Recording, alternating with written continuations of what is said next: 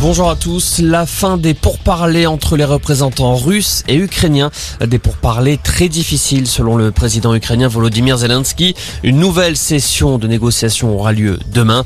Volodymyr Zelensky qui prendra la parole mercredi au Congrès américain. La France peut accueillir jusqu'à 100 000 réfugiés ukrainiens, c'est ce qu'annonce Gérald Darmanin.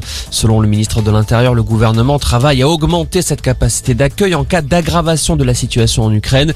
13 500 Ukrainiens sont déjà arrivés dans l'Hexagone.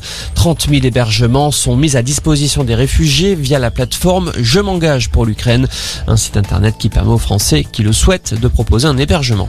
Pour faire face aux conséquences économiques du conflit, le gouvernement prépare un plan d'aide. C'est Jean Castex qui l'annoncera mercredi. Ce plan de résilience doit notamment permettre d'aider les entreprises touchées par les répercussions de la guerre, notamment celles qui ont des contrats avec la Russie pour l'approvisionnement en matières premières. En ce qui concerne le carburant, le Premier ministre a annoncé une remise à la pompe de 15 centimes par litre dès le mois d'avril. Dans ce contexte, un appel à la grève est prévu jeudi pour l'augmentation des salaires et du pouvoir d'achat. La CGT et l'UNSA appellent à la mobilisation à quelques semaines de la présidentielle.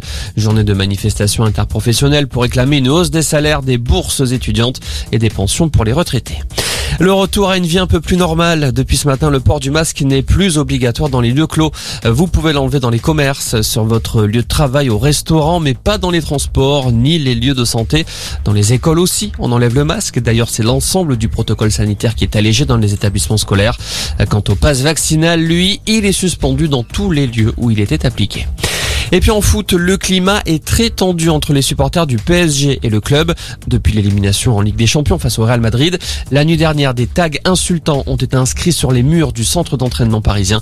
Les supporters prépareraient d'autres actions dans les prochaines semaines. Voilà pour l'essentiel de l'info. Excellent après-midi.